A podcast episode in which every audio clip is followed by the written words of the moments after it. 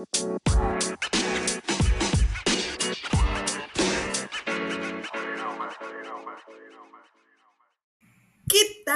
gente bonita? Bienvenidos otro viernes más de este su café literario. Yo soy Leti Narciso y saben que siempre les doy una bienvenida bien afectuosa y calurosa porque me da mucho gusto que estén conmigo otra semana más. Y más esta, bueno, todas, la verdad.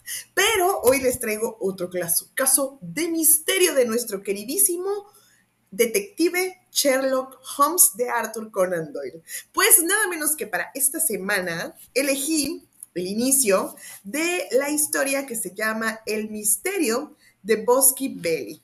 Así que bueno, sin más preámbulo, nos vamos al libro.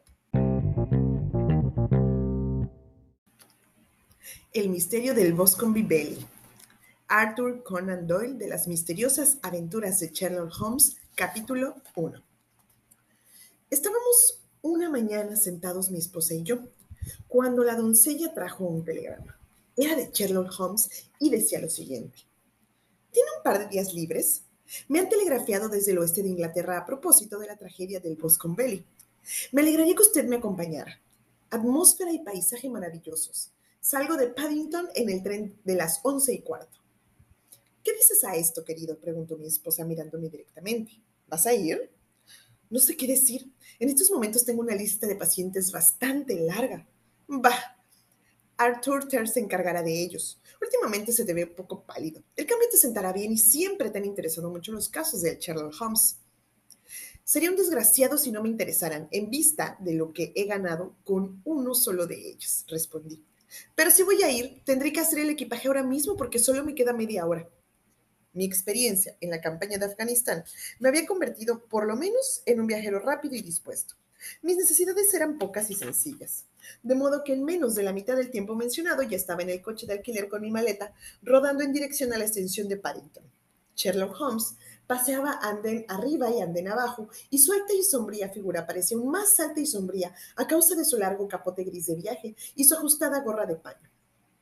Ha sido usted verdaderamente amable al venir, Watson, dijo. Para mí es considerablemente mejor tener al lado a alguien de quien fiarme por completo. La ayuda que se encuentra en el lugar de los hechos o no vale para nada o está influida. Coge usted los dos asientos del rincón y yo sacaré los billetes. Teníamos todo el compartimiento para nosotros, si no contamos un inmenso montón de papeles que Holmes había traído consigo. Estuvo hojeándolos y leyéndolos, con intervalos dedicados a tomar notas y a meditar, hasta que dejamos atrás Reading. Entonces hizo de pronto con todos ellos una bola gigantesca y la a la rejilla de los equipajes. ¿Ha leído acerca del caso? preguntó. Ni una palabra.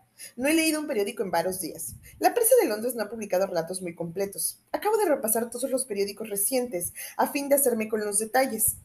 Por lo que he visto, parece tratarse de uno de esos casos sencillos que resultan extraordinariamente fácil. Eso suena un poco a paradoja. Pero es una gran verdad. Lo que sale del corriente constituye casi invariablemente una pista. Cuanto más anódido y vulgar es un crimen, más difícil resulta resolverlo. Sin embargo, en este caso parece haber pruebas de peso contra el hijo del asesinado. Entonces, ¿se trata de un asesinato? Bueno, eso se supone. Yo no aceptaré nada como seguro hasta que haya tenido ocasión de echar un vistazo en persona. Voy a explicarle en pocas palabras la situación, tal y como yo la he entendido. Bosque Belly es un distrito rural en Herefordshire, situado no muy lejos de Ross. El mayor terrateniente de la zona es un tal John Turner, que hizo fortuna en Australia y regresó a su país natal hace algunos años. Una de las granjas de su propiedad, la de Hatterley, la tiene arrendada al señor Charles McCarthy, otro ex australiano. Los dos se habían conocido en las colonias, por lo que no tiene nada de raro que cuando vinieron a establecer aquí, procuraran estar lo más cerca posible uno del otro.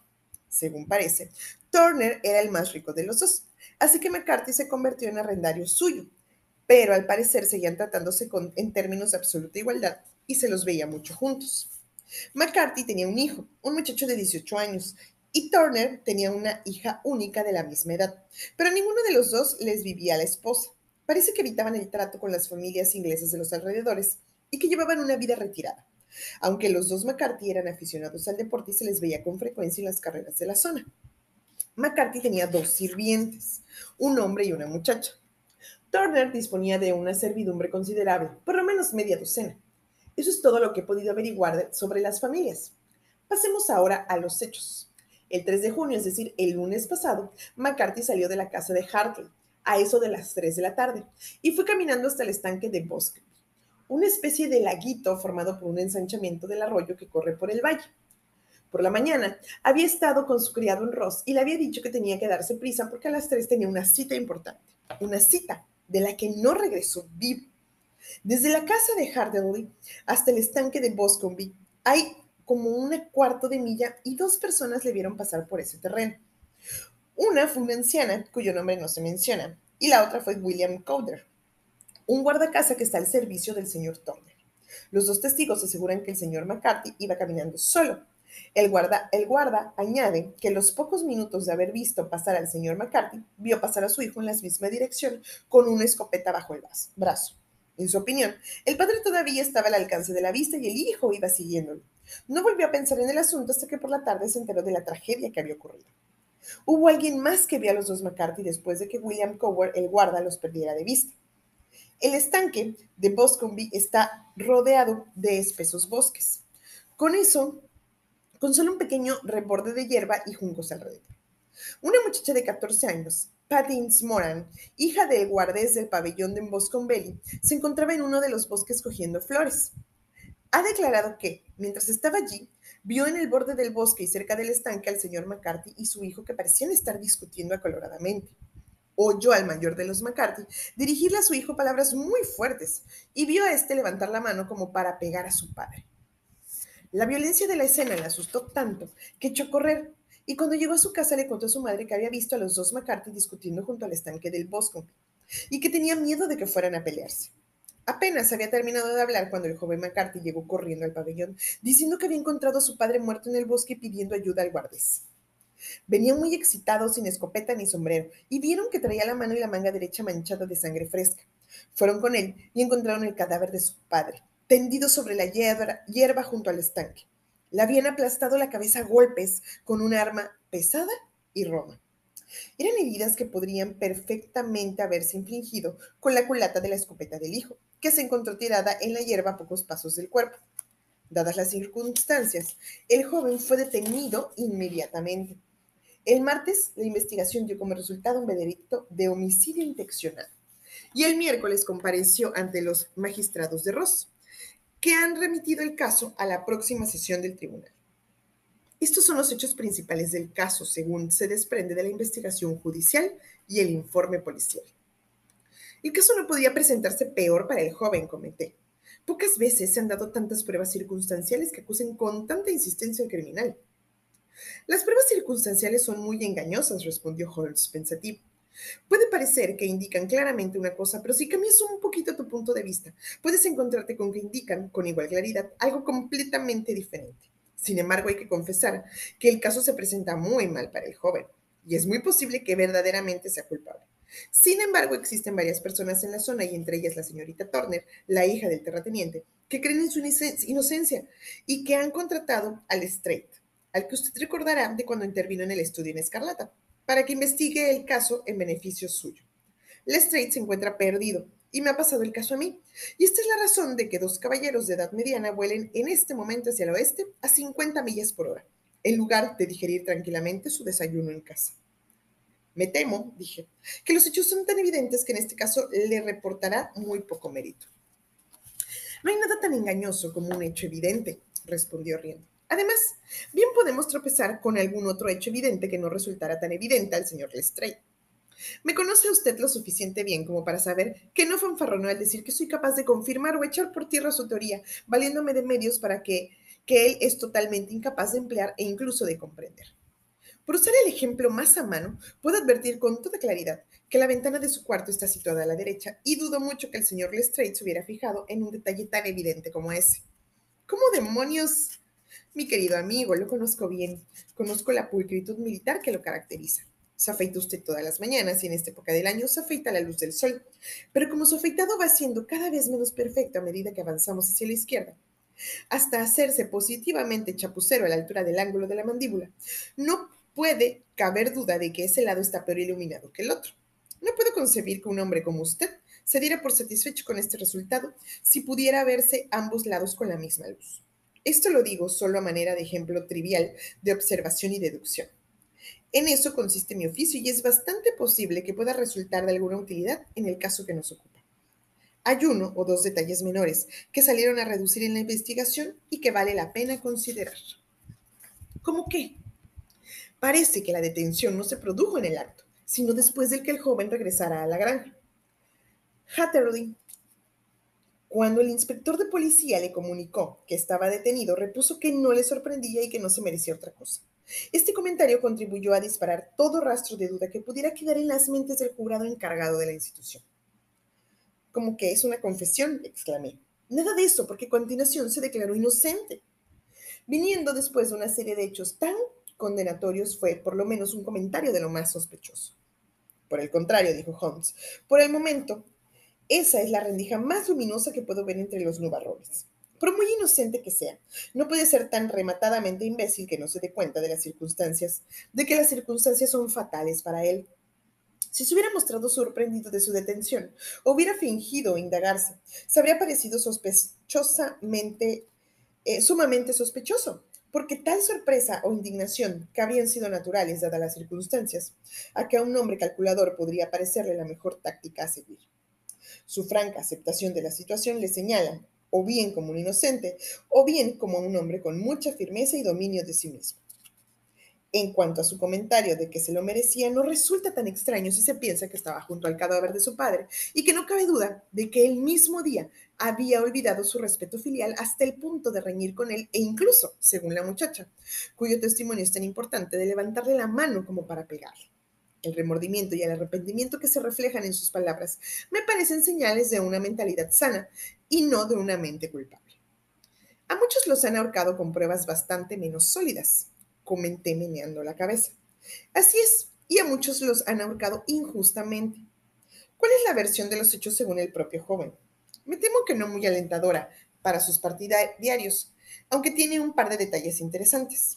Aquí la tiene. Puede leerla usted mismo. Sacó dentro del montón de papeles un ejemplar del periódico de Hertfordshire.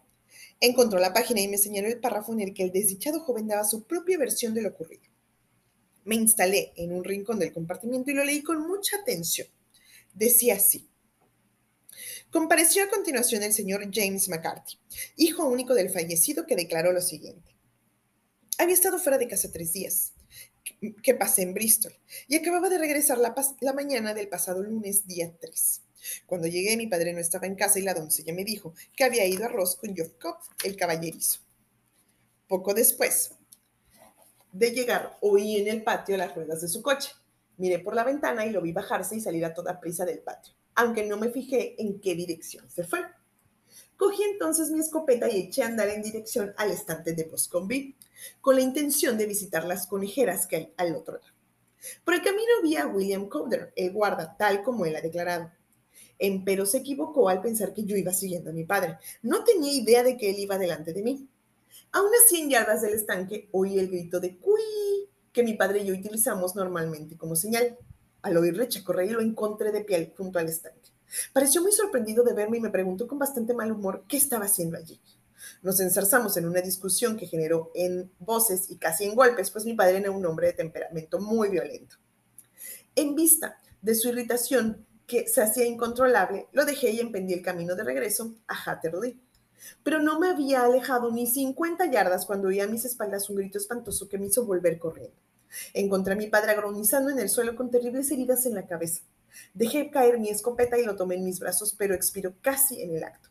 Permaneció unos minutos arrodillado a su lado y luego fui a pedir ayuda a la casa del, del guardés del señor Turner, que era la más cercana.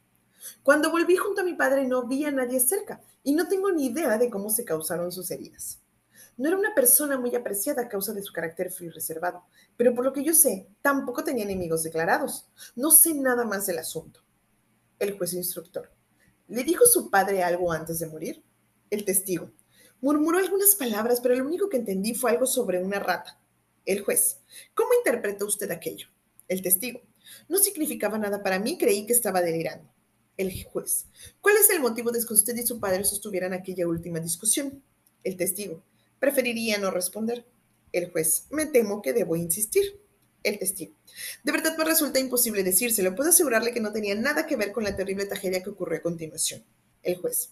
El tribunal es quien debe decidir eso. No es necesario advertirle que su negativa a responder puede perjudicar considerablemente su situación en cualquier futuro proceso a que pueda haber lugar. El testigo. Aún así, tengo que negarme. El juez. Según tengo entendido, el grito de cuí era una señal habitual entre usted y su padre. El testigo. Así es. El juez. En tal caso, ¿Cómo es que se dio el grito antes de verlo usted cuando ni siquiera sabía que había regresado usted de Bristol? El testigo, bastante desconcertado. No lo sé. Un jurado. ¿No vio usted nada que despertara sus sospechas cuando regresó al oír gritar a su padre y lo encontró herido de muerte? El testigo. Nada concreto. El juez. ¿Qué quiere decir con eso? El testigo. Al salir corriendo el claro iba tan trastornado y excitado que no podía pensar más que en mi padre. Sin embargo, tengo la vaga impresión de que al correr vi algo tirado en el suelo a mi izquierda. Me pareció que era algo de color gris, una especie de capote o tal vez una manta escocesa. Cuando me levanté al dejar a mi padre, miré a mi alrededor para fijarme, pero ya no estaba. ¿Quiere decir que desapareció antes de que usted fuera a buscar ayuda? Eso es, desapareció. ¿No puede precisar lo que era? No, solo me dio la sensación de que había algo allí. ¿A qué distancia del cuerpo?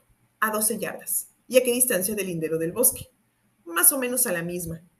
Entonces, si alguien se lo llevó fue mientras usted se encontraba a las 12 yardas de distancia. Sí, pero vuelto de espaldas. Con esto concluyó el interrogatorio del testigo. Por lo que veo, dije echando un vistazo al resto de la columna, el juez instructor se ha mostrado bastante duro con el joven. McCarthy en sus conclusiones. Llama la atención y con toda la razón sobre las discrepancias de que el padre lanzara la llamada antes de verlo hacia su negativa a dar detalles de la conversación con el padre y sobre su extraño relato de las últimas palabras del moribundo. Tal como él dice, todo eso apunta contra el hijo. Holmes se rió suavemente para sus adentros y se estiró sobre el mullido asiento. Tanto usted como el juez instructor se han esforzado a fondo, dijo, en destacar precisamente los aspectos más favorables para el muchacho. ¿Usted no se da cuenta de que tampoco le atribuyen demasiada imaginación como demasiado poca? Demasiado poca si no es capaz de inventarse un motivo para la disputa que le haga ganarse las simpatías del jurado. Demasiada si es capaz de sacarse de la mollera una cosa tan exagerada como el incidente de la prenda desaparecida y la alusión del moribundo a una rata. No, señor, yo enfocaré este caso partiendo del que el joven ha dicho la verdad y veremos a dónde nos lleva esta hipótesis. Y ahora, aquí tengo mi petraca de, bolsillo y no pienso decir ni una palabra más sobre el caso hasta que lleguemos al lugar de los hechos. Comeremos un snow es Windon y creo que llegaremos dentro de 20 minutos.